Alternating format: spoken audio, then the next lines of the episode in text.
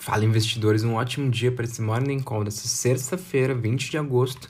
A gente vai começar com a frase do dia e é atribuída ao Michael Jordan, empresário e ex-jogador norte-americano de basquete, amplamente considerado como o melhor jogador de todos os tempos da NBA. A frase é: obstáculos não podem parar você. Se você achar uma parede, não desista. Ache uma maneira de escalá-la ou atra atravessá-la ou derrubá-la. Basicamente isso. Cenário Brasil, vamos começar. Guedes defende moeda única para a Mercosul e diz que o Brasil seria a Alemanha do bloco. Embora cada estado possa ter sua política fiscal, o Brasil deveria imaginar uma aproximação maior com a área de livre comércio. Em outro tópico, Guedes comentou sobre política monetária. Com nossa confusão aqui, estamos empurrando os juros para dois dígitos de novo, disse ele. Brasil segue com queda nas taxas de internações e óbito, com exceção do Rio.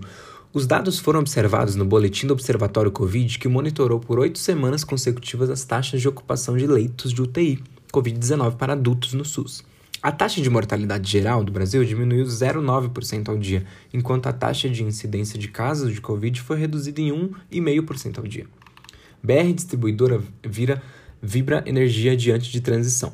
A troca ocorre no mês seguinte à saída definitiva da Petrobras da capital do capital da companhia e às vésperas da divulgação do novo planejamento estratégico da empresa, que deve se reposicionar não mais como uma distribuidora de combustíveis, mas como uma companhia de energia.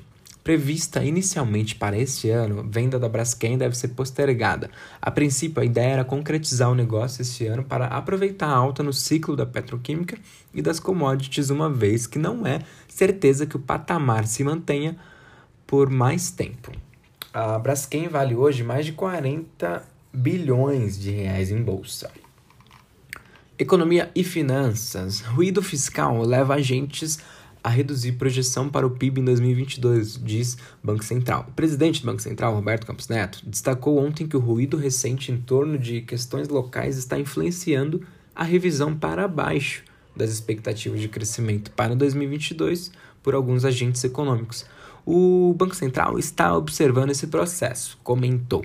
Desconfiança cresce e o mercado já começa a falar em desembarque do governo Bolsonaro. Não é de hoje que os analistas têm precificado as dificuldades impostas pelo risco de uma deteriorização do quadro fiscal com a PEC dos precatórios e a inflação mais alta do que se antecipava. Também pesa a crise política gerada pela tentativa de reeleição do presidente. Reforma do IR aumenta distorções e deve ser enterrada dizem especialistas. Especialistas em tributação afirmam que o parecer do projeto de reforma do imposto de renda em discussão na Câmara amplia as distorções do sistema tributário brasileiro ao aumentar as diferenças na forma como as pessoas são tributadas e seria melhor que fosse enterrado de vez. Cenário político agora. Governo quer que Pacheco adie arquivamento de pedidos de impeachment contra a STF. A preocupação no governo é de que Bolsonaro seja desmoralizado com uma rejeição instantânea dos pedidos contra ministros do STF. Os sinais até agora dados por Pacheco são de que ele receberá os pedidos e dará a eles o segmento que o rito determina. Maia é reforço para a possível candidatura de Dória ao Planalto. Após o ex-presidente da Câmara assumir cargo no governo de Dória, aumentam as especulações de que ele ajudará o governo em 2022. Maia, que deve manter o domicílio eleitoral no Rio de Janeiro, foi expulso do DEM em junho passado, depois de se desentender com o presidente do partido, ACM Neto. Cenário mundial: S&P 500 e Nasdaq voltam a operar em queda. Dow Jones lidera Perdas em Nova York. O mercado americano tentava se recuperar das perdas de ontem, que foram acentuadas após a divulgação da ata do Fed, que oficializou uma maior tendência para o princípio de uma retirada gradual de estímulos da economia americana ainda este ano. Grandes empresas obrigam vacinação. Nas últimas semanas, é, Cisco Systems, Microsoft, Salesforce, Walgreens, Walmart, Walt Disney, McDonald's e Angen passaram a exigir vacinas para alguns ou todos os funcionários que trabalham em escritórios, segundo relatos da mídia e declarações das empresas. Mercados internacionais. Bolsas mundiais seguem cautela com variante Delta e preocupações sobre crescimento no radar. As bolsas mundiais operam em queda, em meio a temores sobre a variante Delta, regulação de empresas de tecnologia na China e redução da expectativa de produção do setor automobilístico no Japão, apesar de sinais positivos do ministro das Finanças da Alemanha sobre a economia do país. Na quinta, as bolsas americanas tiveram uma sessão turbulenta em que o S&P fechou com alta de 0,1%.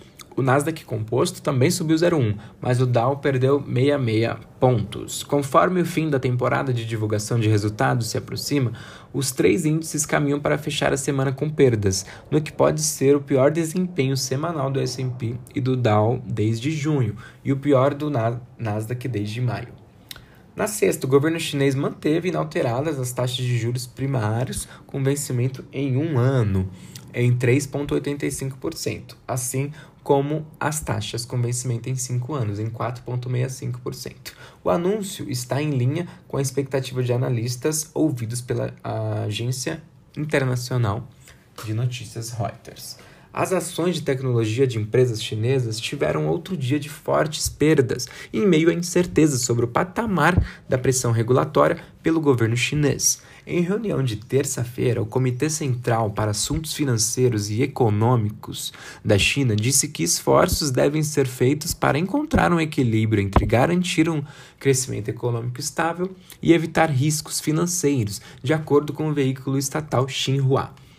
Na sexta, as ações da Meituan recuaram 4,5%, do Alibaba 2,6%, da JD.com perderam 2,11%, mas as do Tencent subiram 1%. Assim, o índice Hang Seng Tech de Hong Kong perdeu 2,5% e o índice Hang Seng como um todo recuou 1,8%. Na China continental, o Xangai Composto perdeu 1% a 3.427 pontos e o componente Shenzhen perdeu 1,6% a 14.250 pontos.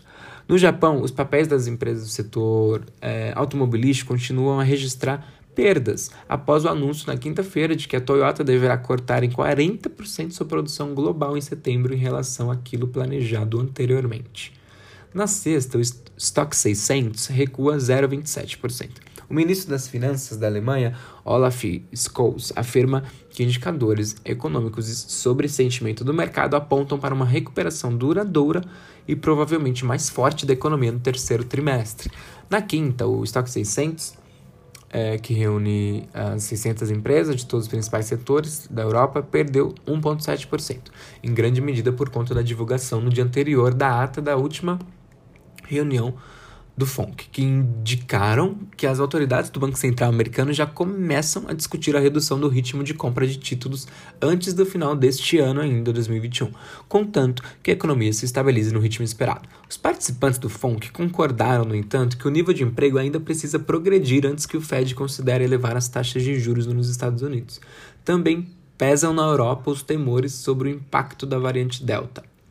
Petróleo e commodities, começando por petróleo. Preços do petróleo caem pelo sexto dia e atingem mínimas desde maio. Os preços do petróleo despencaram nessa quinta-feira pela sexta sessão, atingindo mínimas não vistas desde maio, com investidores se afastando diante de preocupações com demanda global enfraquecida devido ao aumento de casos de Covid.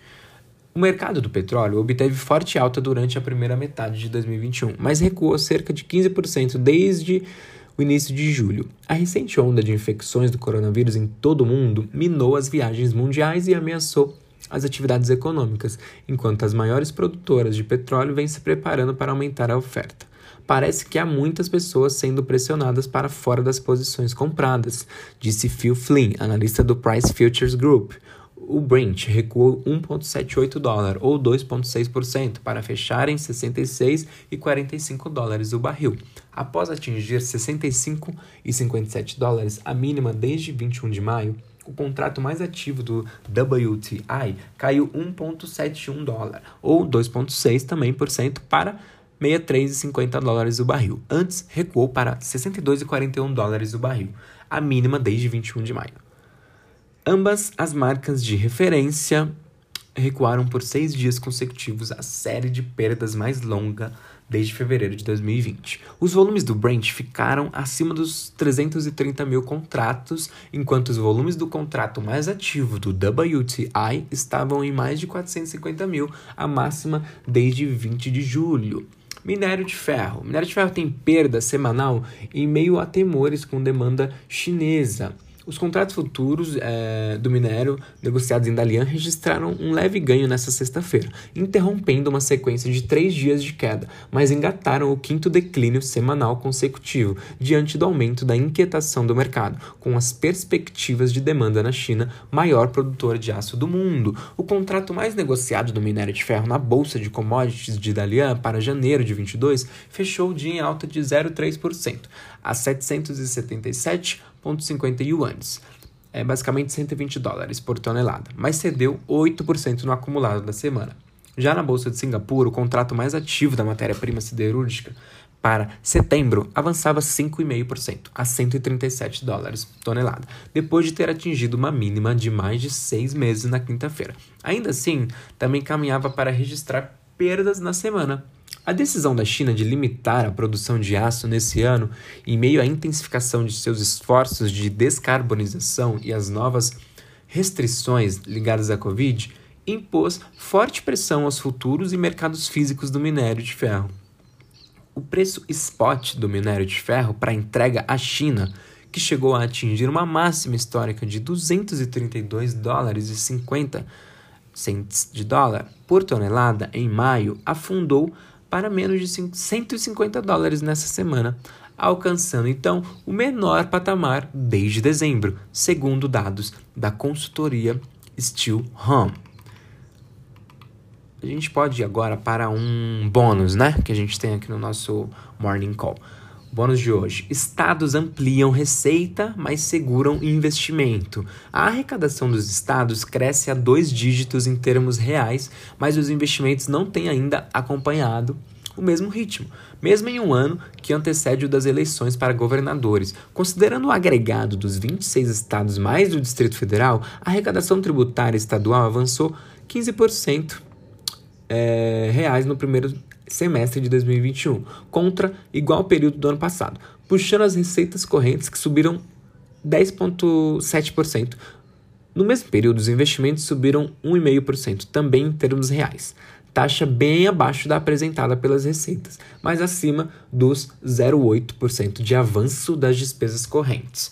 O ganho real de arrecadação, considerando surpreendente na primeira metade de 2021 não é alto somente comparado com o ano passado, mas também com 2017, período que correspondeu ao penúltimo ano de mandato do ciclo eleitoral anterior. Nesse caso, a alta real de arrecadação é de 12,3% e nas receitas correntes de 11,2%, mas a perda nos investimentos é de 9%, o que indica, em parte, o efeito que as maiores restrições sobre operações de crédito teve sobre a capacidade de investimento dos estados. Os dados foram retirados dos relatórios fiscais entregues à Secretaria do Tesouro Nacional e consideram os gastos liquidados. Para comparação, os valores de 2020 e 2017 foram atualizados pelo IPCA. Representantes dos estados apontam que os investimentos devem se acelerar este ano, com crescimento também aí em 2022, quando as urnas elegerão os futuros governadores.